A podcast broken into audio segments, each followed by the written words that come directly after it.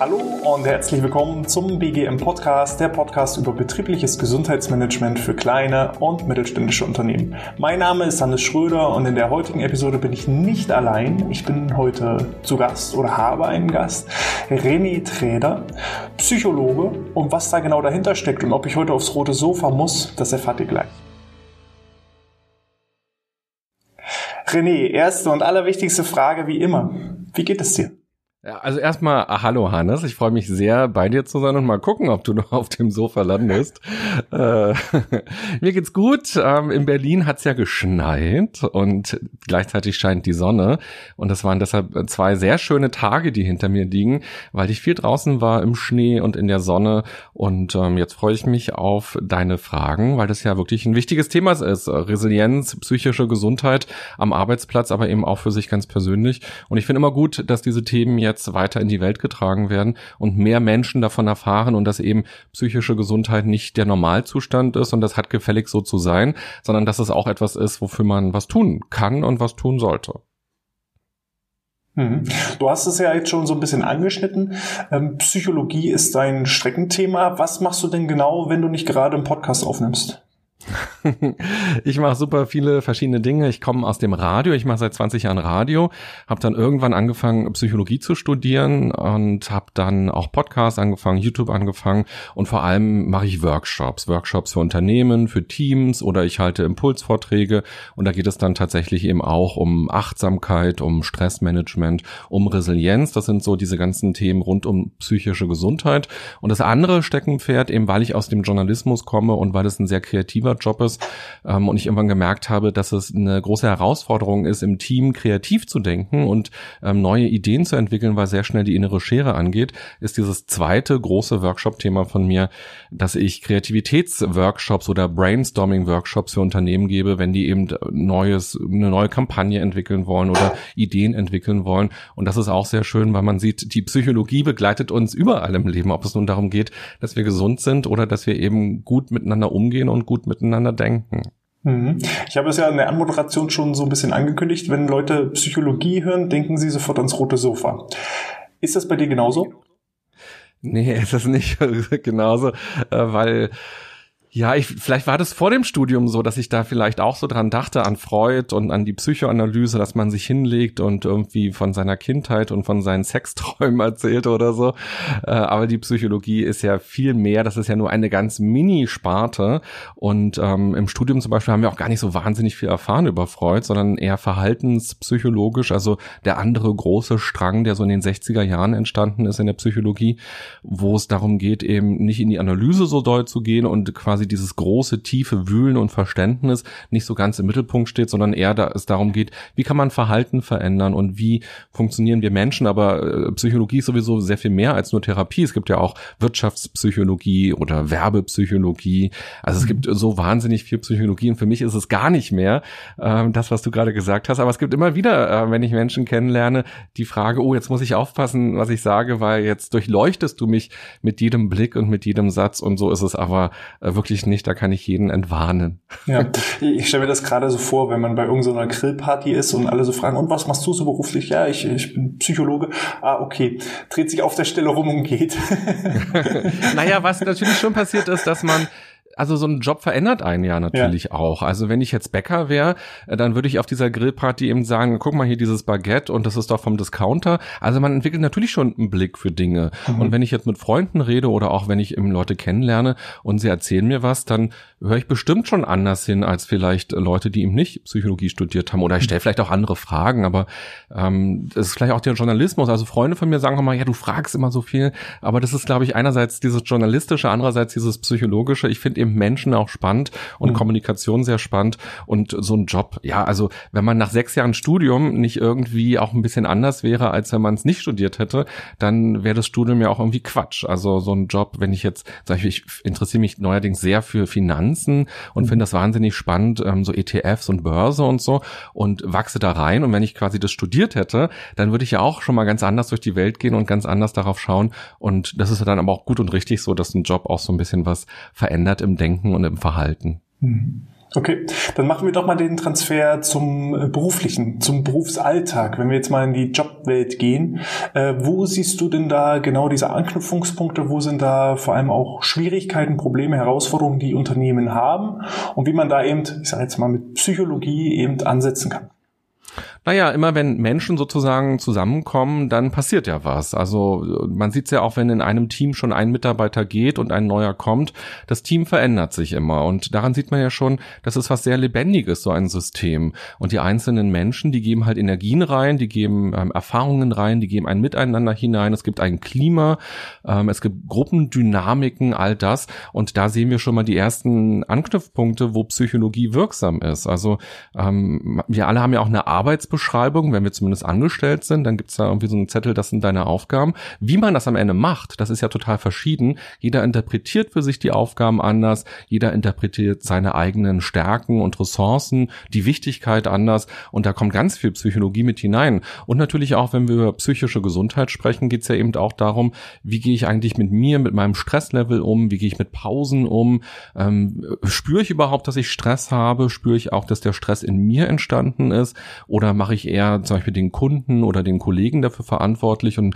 bin total genervt? Kann ich abschalten? Kann ich Verantwortung übernehmen für mich? Und gerade auch wenn man dann wieder Führungskraft ist, ist ja auch die wichtige Frage, ähm, erkenne ich bei mir die Vorbildfunktion, was ich hineingebe ins Team? Kann ich mich dementsprechend halten? Also unser ganzes Leben besteht im Grunde genommen aus Psychologie und eigentlich die alten Philosophen aus dem Griechenland, die haben sich ja genau die gleichen Fragen gestellt wie wir Psychologen heute, nur dass die eben das nicht experimentell erforschen erforscht haben, sondern dann eben Theorien aufgestellt mhm. haben, wie ein gutes Leben funktioniert, wie eine gute Gesellschaft funktioniert, die Polis zum Beispiel im alten Griechenland.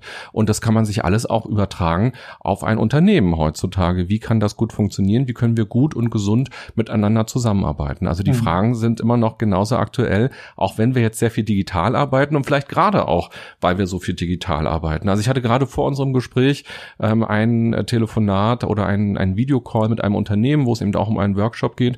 Und diese haben auch gesagt, wir sind jetzt seit fast einem Jahr nur, nur noch im Videochat mit den ähm, Kollegen und das verändert viel. Und da spürt man eben auch, dieses System braucht dann auch nochmal einen anderen Input oder auch eine neue Art des Zusammenarbeitens. Hm. Da sind wir ja schon voll im Thema drin. Dann, äh, wie, wie muss denn ein Unternehmen jetzt mit diesen neuen Herausforderungen umgehen? Was verändert sich da in der, in der Psyche der, der Mitarbeiter? Und äh, wie kann man dem entgegengehen? Jetzt gerade mhm. auch das Thema Führung auf Distanz. Ja, das ist eine total spannende Frage, weil da sind wir ja alle sehr überrascht worden. Wir dachten ja so letztes Jahr im März, April, ach, das ist ja ein spannendes Abenteuer. Wir probieren mal Zoom und Teams und wie das alles heißt mal aus. Und ähm, dann ist es ja bald wieder vorbei. Und jetzt ist schon bald wieder März quasi. Und wir sind immer noch mittendrin und es scheint kein Ende zu geben. Und äh, die Arbeitswelt scheint sich auch doll zu verändern. Also Homeoffice war in vielen Unternehmen vorher nur sehr schwer möglich. Jetzt ist es der Standard und die Frage ist eben auch das neue Arbeiten danach. Wie wird das ablaufen? Und da wird zum Beispiel Homeoffice und Führung auf Distanz wahrscheinlich ein großes Thema sein, weil da ja auch Chancen drinstecken für Unternehmen. Mitarbeiter könnten jetzt auch ganz woanders ähm, auf der Welt sein gerade. Äh, man spart natürlich auch Raummiete. Das sind alles natürlich Sachen, die für Unternehmen interessant sind an der Stelle. Ähm, aber ich finde immer ganz wichtig die Botschaft, das Arbeiten im Homeoffice ist eben nicht einfach nur das gleiche Arbeiten an einem anderen Ort, sondern es ist ein anderes Arbeiten. Also Routinen verändern sich, Gewohnheiten verändern sich, das Miteinander verändert sich ganz toll. Man riecht sich nicht, man sieht sich nicht, diese informellen Gespräche hat man nicht. Am Anfang gab es immer noch diese Tipps, dann macht doch mal eine Mittagspause gemeinsam über Zoom, wenn man das heute jemandem sagt, äh, die werfen einen Teller nach einem, weil sie sagen, naja, wir haben ja schon so viele Zoom-Meetings, da will ich doch nicht äh, mein Gesicht auch noch in die Kamera halten, wenn ich jetzt esse. Ähm, also da braucht es schon viel Kreativität und auch viel Empathie füreinander. Und gerade als Führungskraft ist es total wichtig, auch anzuerkennen, dass die Mitarbeiter sehr verschieden sind. Es gibt hier Leute jetzt, die im Homeoffice eben sagen, nee, ich komme damit ganz gut klar, ich brauche nicht so viel Betreuung und andere brauchen mehr Betreuung, mehr Feedback, Wertschätzung ist ja auch eine ganz große Frage jetzt im Homeoffice. Und Stress natürlich, weil viele mhm. Menschen das Gefühl haben, oh Gott, ich muss ja irgendwie meinen Kollegen, meinen Mitarbeitern zeigen, dass ich super produktiv heute war, aber ich habe gar nicht so viel geschafft, weil hier hat das Telefon geklingelt, hier ist eine E-Mail aufgeploppt. Die Dinge, die normalerweise auch im Büro passieren, aber da sehen mich alle arbeiten und ähm, dann ist es okay, dann redet man auch am Kaffeeautomaten darüber und sagt, Mann, ich bin heute noch zu nichts gekommen, gab so viele E-Mails und für viele Leute, die jetzt im Homeoffice sind, ist das aber nicht mehr so leicht möglich zu sagen, ja, ich habe heute einfach nicht viel von meinen Aufgaben geschafft, da kam so viel dazwischen ähm, sondern man schämt sich, man fühlt sich irgendwie unproduktiv und man denkt, na, das muss ich jetzt noch fertig machen. Ähm, und äh, Homeoffice ist oft eine zusätzliche Stressquelle für viele Menschen, auch weil die Bewegung wegfällt, ganz einfach. Ähm, der Arbeitsweg zum Beispiel, das ist ja auch was äh, psychologisch Wichtiges, ähm, nämlich, dass wir Distanz aufbauen können. Einerseits nämlich zum mir als Privatperson, der Weg zur Arbeit hilft mir dabei, eben diese professionelle Rolle einzunehmen auf der einen Seite und umgekehrt auch wieder abzuschalten. Wenn ich von Arbeit gehe, kann ich halt die, die ganzen Themen, vielleicht auch die Konflikte, die da waren, die Anstrengungen erstmal dort zurücklassen. Dann ist der Fahrtweg oder der Fußweg ist dann da. Ich kann abschalten und ich kann langsam in die private Rolle kommen. Und jetzt vermischt das natürlich ganz stark im Homeoffice. Das heißt also, ich würde jedem empfehlen, sehr bewusst und achtsam zu sein und zu schauen, wie geht es mir denn, was verändert sich denn ähm, für mich und auch eine eigene Empathie zu entwickeln und nicht von sich selbst zu erwarten, man muss jetzt genauso funktionieren, sondern eigentlich wäre das so, als ob man jetzt in einem ganz neuen Unternehmen anfängt und da gelten neue Regeln in der Zusammenarbeit, da hat man einen neuen Arbeitsplatz und den muss man sich ja auch wieder gut gestalten und so muss man eben auch das Zuhausearbeiten gut gestalten und das braucht, glaube ich, viel mehr gute Kommunikation. Hm. Also ähm, ich muss auch echt bestätigen, bei uns hat sich natürlich auch im Unternehmen das so ein bisschen verändert, dass wir viel stärker im Homeoffice arbeiten. Und mir hilft es allein schon, gewisse Routinen, ähnlich wie äh, beim normalen Arbeiten am, am, am Standardarbeitsplatz einfach einzuhalten, dass man eben nicht am Sofa äh, oder am Wohnzimmertisch, sondern eben direkt im Arbeitszimmer oder an einem Schreibtisch arbeitet und auch das Thema Kleidung. Da habe ich vor kurzem einen, einen ganz witzigen äh, Post gesehen. Am Anfang, wenn man Zoom-Meeting hatte und äh, Corona begonnen hat, da hat man sich noch im Anzug hingesetzt, dann wurde es irgendwann nur noch das Hemd, dann wurde es irgendwann das T-Shirt und jetzt heißt es, ja, meine Kamera ist kaputt. wenn man es gar nicht mehr schafft, äh, aus dem Jogginganzug herauszukommen, dass man allein schon solche Sachen nutzen sollte, um dem Geist, äh, das, dem Gehirn klarzumachen, jetzt ist Arbeitszeit. Also ich sitze jetzt nicht irgendwie äh, im Sofa und entspanne mich und arbeite so nebenbei, sondern sollte eben schon im Arbeitszimmer idealerweise so gekleidet, wie wenn ich sonst arbeite, äh, meine Arbeit vollziehen. Ich glaube, das ist auch schon so ein bisschen den Schalter umlegen auf Arbeitsmodus. Ne? Absolut. Und so wie wir ja alle auch mal gelernt haben, dass wir im Bett möglichst nur schlafen und nicht noch Serien gucken und tausend andere Sachen und Essen äh, machen, ähm, so sollte man, glaube ich, auch tatsächlich äh, sein, seine Couch nicht umdefinieren so stark, sondern auch eine wirklich, das ist natürlich nicht für alle möglich, aber möglichst ja. eine Art Arbeitszimmer, eine Arbeitsecke zu haben, auch eine Arbeitsregelung, also wann bin ich ungestört zum Beispiel, auch das ist ganz wichtig. Und zu meinem Beispiel anknüpfen, man kann ja auch eine Art Arbeitsweg trotzdem machen. Das mache ich ganz häufig. Also wenn ich weiß, ich habe um 10 einen Workshop, der jetzt auch online neuerdings stattfindet, mhm. das ist ja für mich auch was ganz Neues gewesen. Ich habe mich jahrelang immer gewehrt gegen online und habe gesagt, ich komme total gerne zu euch nach München, nach Hamburg, wo auch immer ähm, und freue mich, euch dann auch persönlich kennenzulernen, aber ich mache keine Online-Workshops und irgendwann so im Sommer habe ich dann spätestens gedacht, hm, naja, jetzt äh, scheint kein Ende zu geben, jetzt fange ich mal an, auch mit den Online-Workshops und war überrascht, wie toll das funktioniert und wie gut man auch eine Beziehung aufbauen aufbauen kann. Gerade bei meinen Themen, wenn es um Achtsamkeit und um Resilienz geht, hatte ich immer Sorge. Und was ich aber mache, das wollte ich eigentlich gerade sagen, ich gehe ähm, quasi auch eine Runde spazieren dann davor und denke nicht, ach, ist ja cool, kann ich ja Zeit sparen, kann ich länger schlafen. Ich stehe auf wie sonst auch und dann gehe ich halt irgendwie eine Dreiviertelstunde bei mir hier in der Ecke spazieren und das gleiche dann auch wieder nach dem Workshop, weil dann hat man ja noch viele Gedanken, man ist auch noch aufgeregt oder aufgekratzt oder man hat noch Ideen, da man ist ja noch mittendrin und dann setze ich mich nicht gleich vor Netflix oder äh, koche mir die direkt was, sondern dann gehe ich auch wieder eine kleine Runde spazieren und versuche auch einen Arbeitsweg zu machen. Und ich glaube, das kann man ähm, ganz easy einbauen. Mhm. Das kostet keine extra Zeit, das, die Zeit hatte man früher auch immer. Und das ist so dieses für sich sorgen und für sich eben den, die Rahmenbedingungen setzen, die einem gut tun. Ja.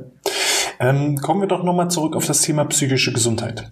Vor, ich sag mal, 15 Jahren, wenn man da so diese Krankenkassenreports gelesen hat, da war ja das Thema psychische Erkrankung, psychische Belastung fast noch nicht vorhanden So, inzwischen ist äh, psychische Erkrankung auf Platz zwei, äh, gleich hinter den Muskel-Skeletterkrankungen und äh, die Tendenz geht auf jeden Fall dahin, dass auch die psychischen Erkrankungen demnächst die Nummer eins Krankheit sind.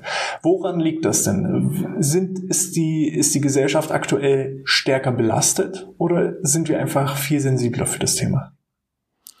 Also aktuell bestimmt beides. Also gerade mhm. jetzt in der Corona-Zeit haben wir natürlich extreme Belastungen, die auf uns alle zugekommen sind.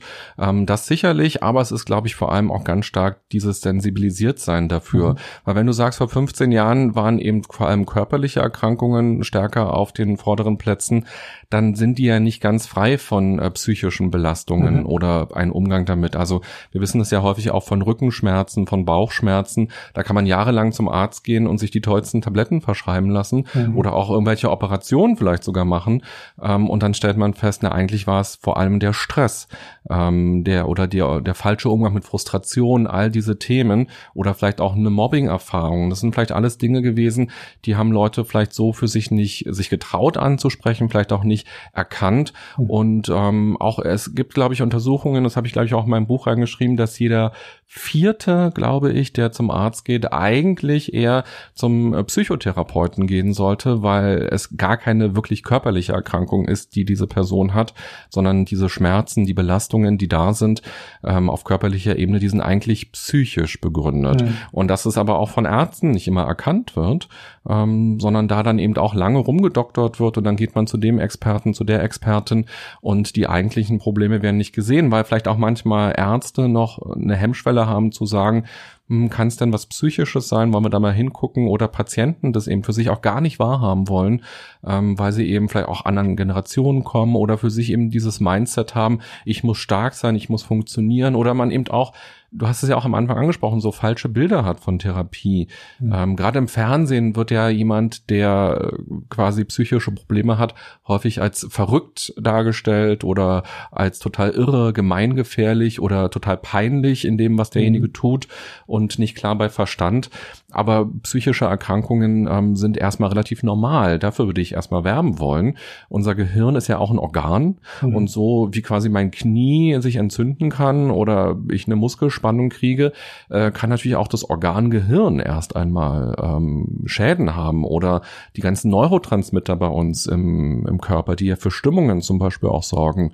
Ähm, auch die können gestört sein durch die Schilddrüse. Also es kann auch da wirklich erst einmal auch körperliche Aspekte geben, aber auch Erfahrungen, traumatische Erfahrungen, Erlebnisse, äh, Verluste, auch Erziehungsfragen, mit denen wir aufgewachsen sind, ähm, Geschichten aus der Kindheit, die wir vielleicht auch lange mitschleppen und da nicht so richtig draufschauen, weil wir immer dachten, naja, so ist es halt, das muss man aushalten. Und irgendwann stellen wir fest, nee, es kann auch anders sein. Und das, was man erlebt hat, will dann irgendwie doch raus. Und gerade jetzt habe ich das Gefühl, so während Corona klopfen auch Monster an, die man lange weggesteckt hat, die man lange verdrängt hat und die jetzt aber nochmal rauskommen, weil Corona so ein bisschen so eine Lupe ist und Dinge größer macht. Und ja, ich, also ich würde deshalb natürlich aus, aus meiner Psychologenbrille heraus würde ich immer sagen, schaut noch mal ein bisschen genauer hin, wenn ihr irgendwie Probleme habt, wenn ihr gesundheitliche Probleme habt. Wenn man natürlich jetzt Mediziner wäre, dann hätte man gleich wieder ganz andere ähm, Ideen dafür. Aber ich glaube, die Psyche darf noch stärker gewürdigt werden. Und das finde ich eigentlich auch das Positive an Corona an der Zeit, dass wir alle ja die Erfahrung gerade machen, dass Dinge schwerfallen und dass mhm. Dinge belastend sind und dass man an seine Grenzen kommt und dass man auch dafür Worte findet und auch nicht verachtet wird von anderen, sondern dass, wenn man sagt, oh Gott, dieses zehnte äh, Meeting online oder keine Ahnung, gibt Leute, die sind ja, die arbeiten gerade gar nicht, mhm. ähm, weil die, ähm, ja, die Firma geschlossen ist, weil sie auf Kurzarbeit sind und sich Sorgen zu machen und zu sagen, oh Gott, ich weiß nicht, wie es weitergeht oder finde ich einen neuen Job oder was soll denn das oder so und dass man plötzlich darüber auch sprechen kann und ich hoffe, hoffe sehr, dass das dann auch überlebt. Also dass das dann auch ein Effekt ist, der bleibt, so dass ähm, psychische Belastungen und Erkrankungen aus der Tabuzone langfristig rauskommen und man genauso auch, man würde ja auch sagen, ich habe mir ein Bein gebrochen und ähm, deshalb humpel ich jetzt und man muss sich auch bei psychischen Erkrankungen jetzt keine Lügengeschichten einfallen lassen, sondern auch sagen, ja, ähm, ich habe eine Depression, ich habe eine Angststörung oder ich habe eben krasse Sachen erlebt in der Kindheit und deshalb gehe ich jetzt zum Therapeuten und ich hole mir da Unterstützung. Ich finde es eigentlich immer stark, wenn Leute sagen, ich hole mir Unterstützung und das ist kein Zeichen von Schwäche. Mhm. Also ich habe ich hab zwei Dinge jetzt zum Thema ähm, Corona, was, was wirklich sehr, sehr spannend ist. Ähm, zum einen sehe ich, dass eine extreme Bewegung ist äh, auf dem Arbeitsmarkt, dass viele Arbeitnehmer freiwillig ihre Jobs kündigen, weil sie einfach Zeit hatten, um, um zu reflektieren, mhm. äh, was habe ich da die letzten Jahre gemacht und dann festzustellen, oh, das entspricht gar nicht mehr meinen ursprünglichen Vorstellungen, das entspricht gar nicht mehr meinem Sinn und dass da auf einmal viel passiert und dass auch die Unternehmen daraufhin reagieren. Also wir haben einen sehr, sehr starken Zulauf im Moment von Unternehmen, die eben sagen, gerade jetzt müssen wir was machen, weil wir festgestellt haben oder weil unsere Mitarbeiter festgestellt haben, ohne Gesundheitsmanagement geht es nicht weiter, auch auf psychischer Ebene. Das ist Punkt eins. Und ähm, das Zweite, was ich interessant finde, ist, ähm, auch wir haben jetzt äh, durch Corona digitale äh, Vorträge angeboten und äh, auch was das Thema so Tabuthemen angeht, wie eben Stressmanagement, Resilienz, dass wir da digital im anonymen geschützten Webinarraum viel, viel mehr Zulauf haben, als wenn wir Live-Veranstaltungen direkt vor Ort machen, weil da oute ich mich ja in dem Moment, wo ich in den Seminarraum komme. Ich habe jetzt Stressbelastung, deswegen höre ich mir den Vortrag zum Thema Stress oder Burnout-Prävention an. Ähm, wenn ich das Ganze in einem digitalen, geschützten Raum anonymisiert machen kann, ohne Preisgabe von, von Namen und Teilnehmern, dann äh, merkt man eben, dass die Dunkelziffer, glaube ich, noch viel, viel höher ist, äh, auch in den Unternehmen, was dieses Thema angeht, dass da ein großes Interesse herrscht, dass man aber eben individuell auch schauen muss, wie setze ich das Ganze um um mhm. einfach auch diese Privatsphäre zu schützen. Wie, wie sind da so deine Erfahrungen jetzt, äh, was, was die letzten Wochen, Monate angeht? Ja, also ich kann es total verstehen, was du erzählst, diese Erfahrungen. Ich hoffe dennoch, dass das eher so eine Übergangszeit ist. Und meine Idealvorstellung ist eigentlich die, dass man auch in einem ungeschützten Seminarraum, wo man sich richtig sieht, zusammensitzt und über psychische Belastungen spricht. Also meine Workshops, die ich vor Corona gemacht habe, waren eigentlich auch immer so. Da hat man sich ja immer gesehen im Workshopraum oder auch bei einer ähm, bei, bei einem Vortrag. Da war ja immer klar, wer sitzt da noch im Raum und und ähm, das ist auch in Ordnung. Dann ist natürlich immer die Frage, wer meldet sich zu so einem Workshop an? Mhm. Also ich finde es hier immer wichtig, wenn ich in Unternehmen bin, dass es freiwillige Workshops sind, dass es nicht verpflichtend sind, weil das bringt mir ja nichts, wenn da Leute sitzen, die da keinen Bock drauf haben. Also ich will lieber, dass dann eben fünf Leute weniger kommen, aber dafür eben Leute, die wirklich wollen. Und da ist natürlich schon immer die Frage, wer kommt dann nicht, wenn man sich sieht. Und ich erlebe, wenn ich zum Beispiel in einem großen Unternehmen bin, wo dann ähm, das über abteilungsübergreifend quasi angeboten wird, dass dann sehr selten Führungskräfte dabei sind. Ähm, da kann man mhm. sich jetzt natürlich fragen, woran liegt denn das? Also weil sie vielleicht dann eben Angst davor haben, als überfordert wahrgenommen zu werden oder dass eben ihre Mitarbeiter sagen, oh was, du bist hier in einem Stressworkshop, wie kann denn das sein?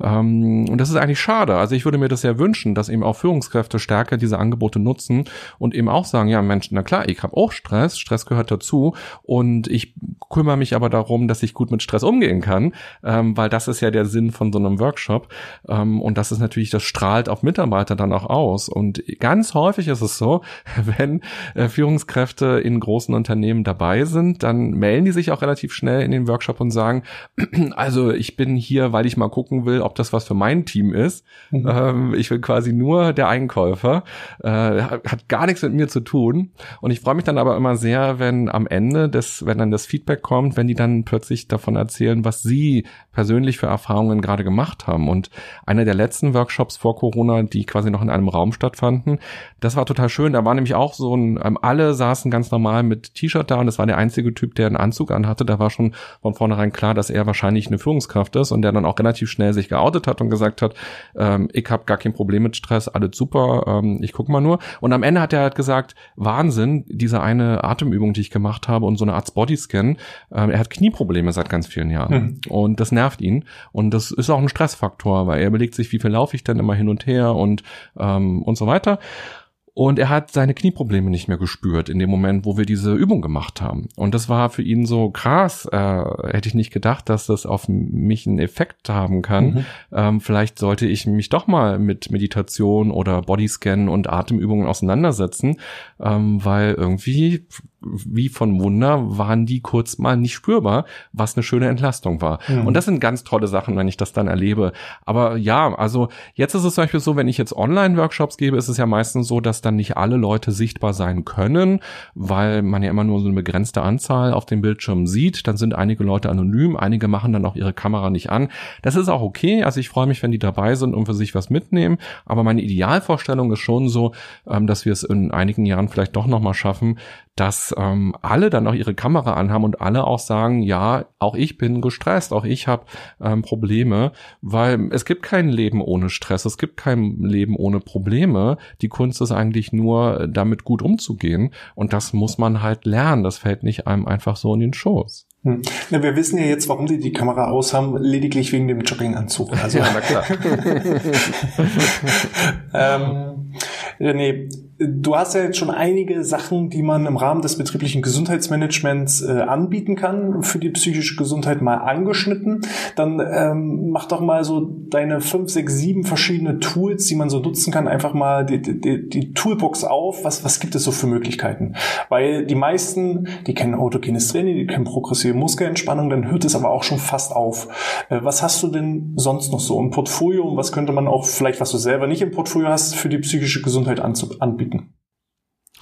Ja, also wenn wir über psychische Gesundheit sprechen, dann sind wir ja bei dem Begriff der Resilienz. Das ist quasi die psychische Widerstandskraft. Ich bezeichne das gerne als das Immunsystem unserer Psyche. Mhm. Wir kennen ja das körperliche Immunsystem, das wird angegriffen von Viren und von Bakterien.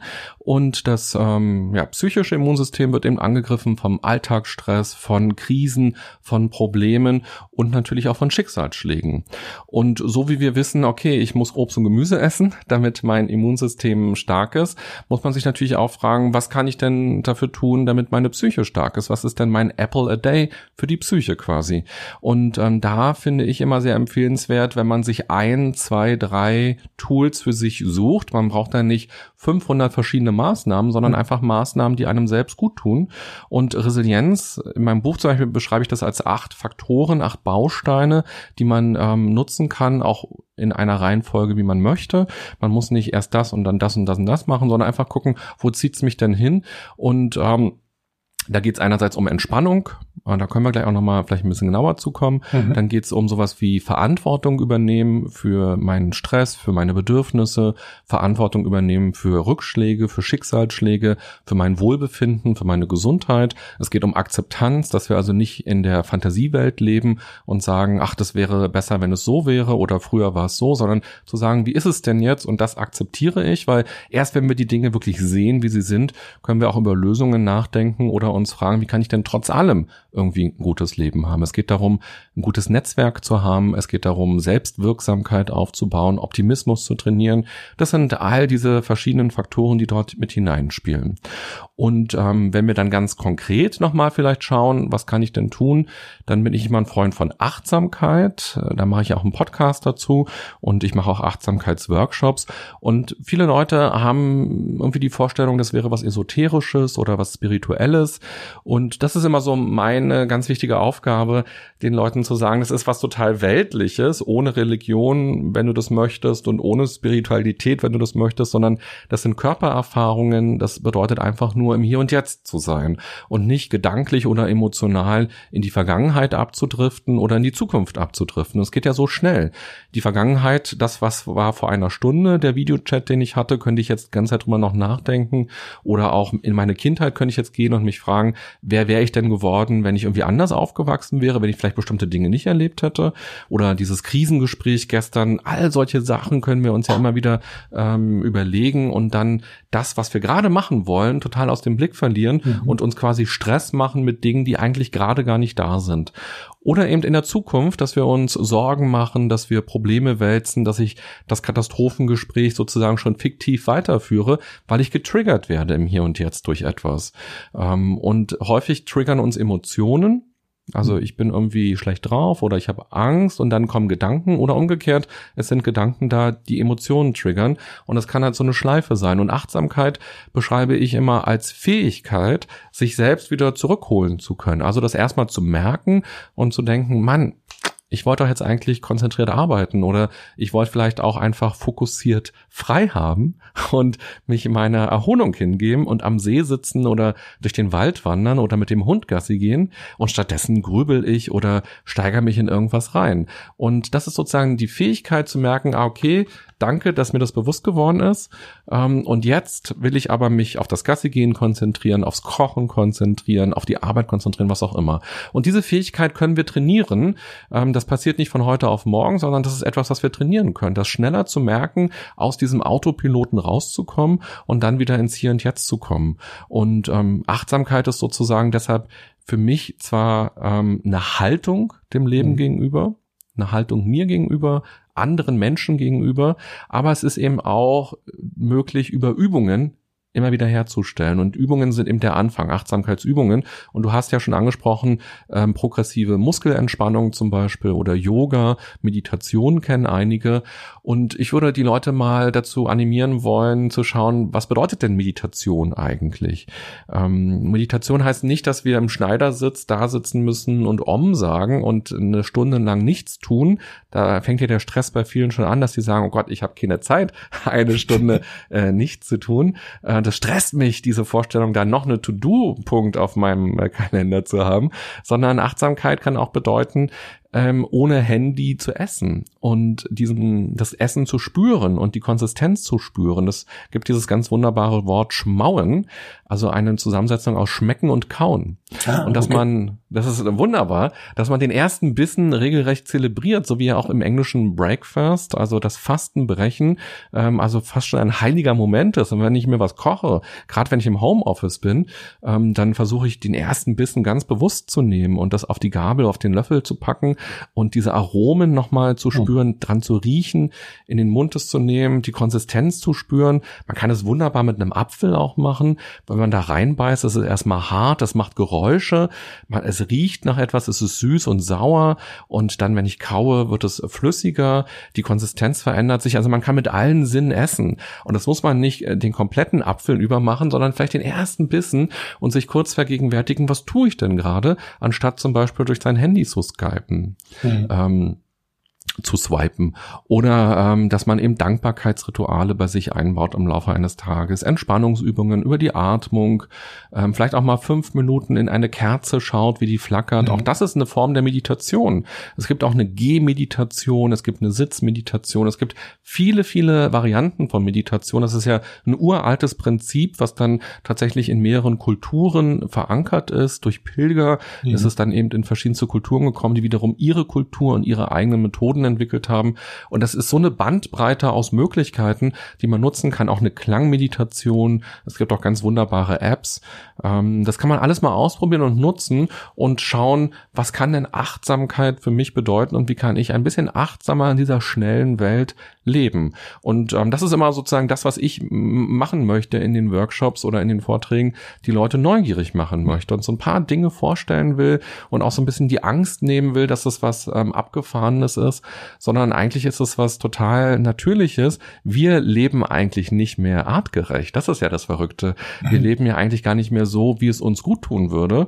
Wir haben viel zu viel Essen, wir haben volle Supermärkte, äh, wir haben viel zu viele Informationen, die auf uns einströmen. Also wenn wir quasi ein Tiger im Zoo wären, dann würde ähm, die, die Naturschutzorganisation kommen und sagen, um Gottes Willen, der arme Tiger, der muss völlig anders leben. Der darf doch so nicht leben. Und wir tigern durch unser Leben und ähm, leben gar nicht mehr artgerecht. Und Achtsamkeit ist so ein bisschen die Chance, ein bisschen artgerechter zu leben. Mhm.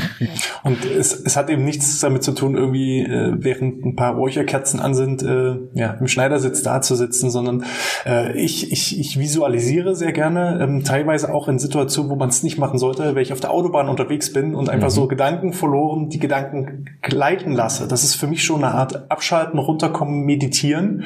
Ähm, und da sitze ich nicht im Schneidersitz irgendwo. Und es geht ja auch gar nicht darum, jetzt nicht an nichts zu denken, sondern ich kann ja auch Gedanken haben und diese Gedanken einfach freien Lauf lassen und, und fließen lassen. Ähm, du hast über dein Buch gesprochen, du hast über deinen Podcast gesprochen, du hast über Apps gesprochen.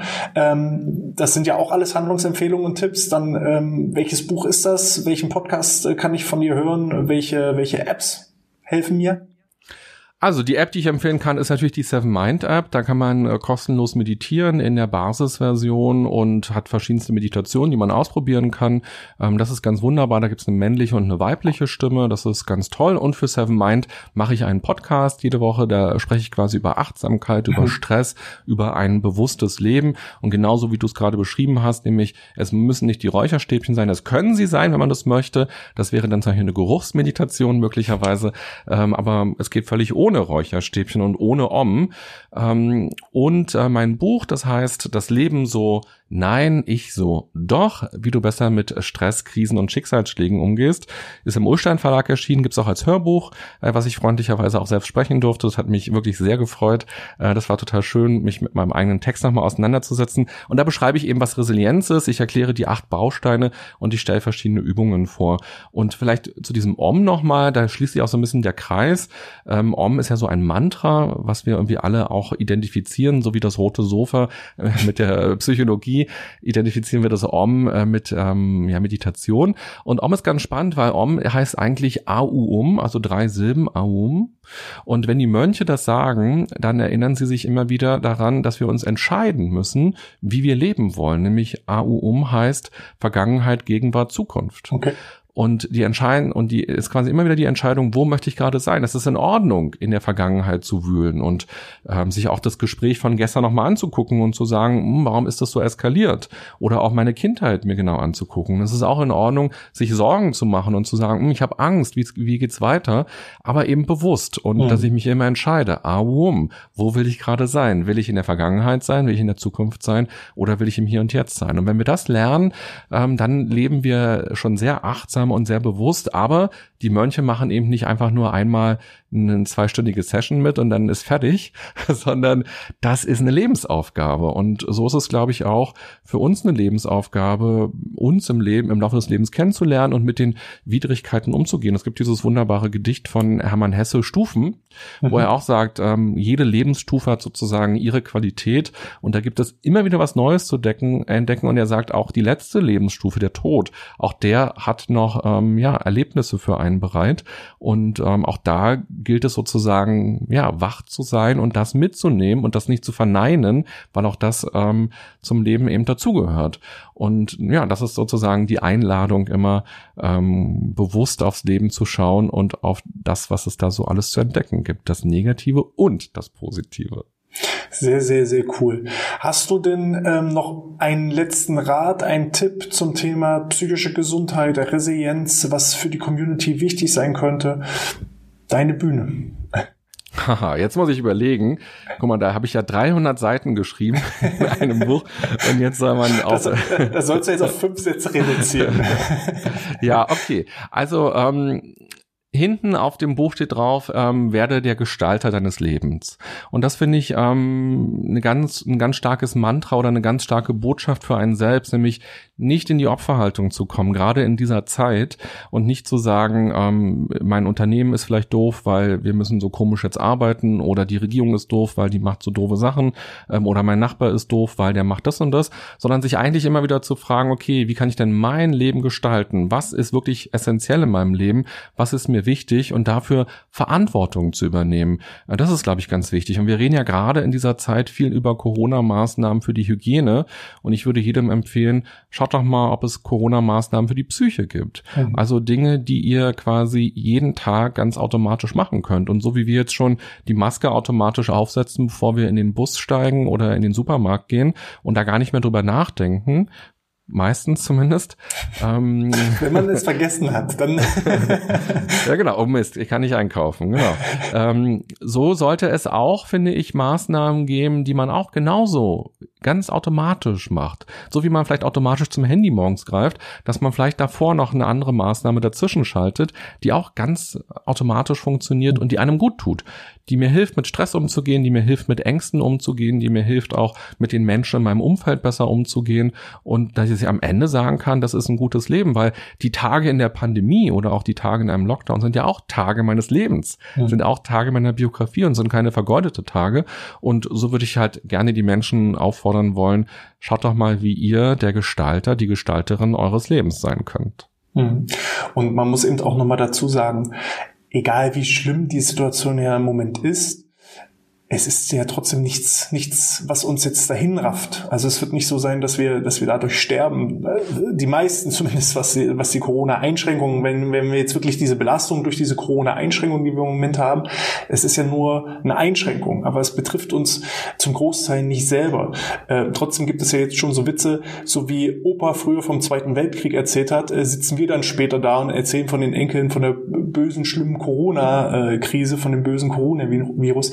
Aber das ist ja nichts im Vergleich zu äh, eben Situationen, die die frühere Generation durchstehen mussten. Und die haben es trotzdem ge geschafft. Ja, sonst wären wir jetzt nicht hier. Sonst wären wir nicht hier. Wobei sozusagen ja auch jede Belastung ihre eigene Qualität hat.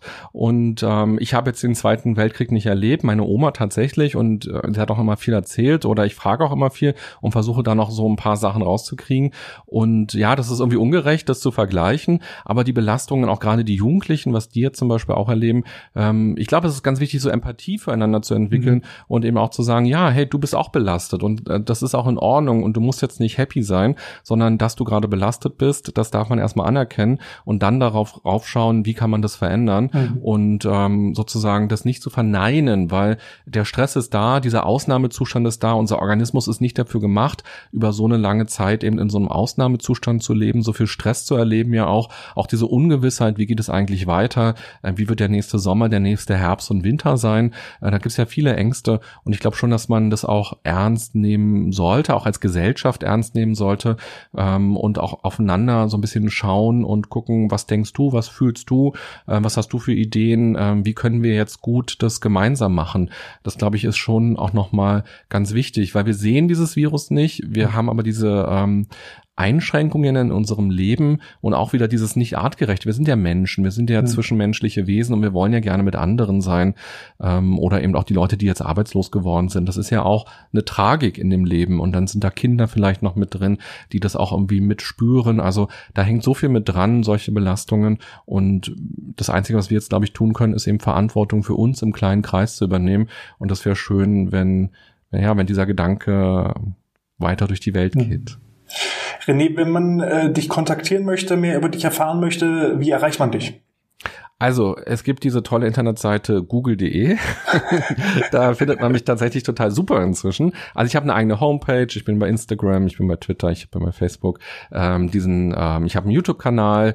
Ähm, also man findet mich super äh, gut, wenn man mich mal googelt. Und da kann man mir sehr gerne schreiben und sich gerne mit mir austauschen. Oder auch wenn jemand sagt, ich habe Bock jetzt auch noch mal tiefer einzusteigen in Resilienz und Achtsamkeit. Oder vielleicht auch, ich will das meinem Team irgendwie auch mal näher bringen.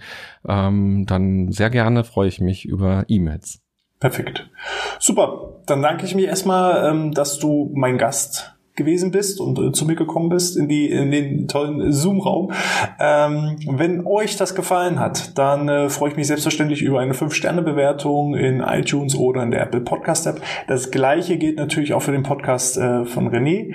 Ähm, ja, wenn ihr Fragen habt, dann meldet euch entweder bei mir oder bei dem René. Wir stehen da jederzeit mit Rat und Tat zur Verfügung und ja, von meiner Seite aus äh, habe ich nur noch zu sagen, bleibt gesund und sportfrei. René, du darfst gerne individuell die Community verabschieden. Ja, erstmal danke dir für die Einladung, dass ich hier sein durfte und dass du auch Lust hattest, dich mit diesem Thema auseinanderzusetzen. Du hast mir auch im Vorgespräch gesagt, dass das Thema ähm, psychische oder Psyche gar nicht so bislang richtig vorkam im Podcast bei dir. Und das finde ich super, dass du jetzt äh, quasi da nochmal ganz genau drauf geschaut hast und das deiner Community anbietest.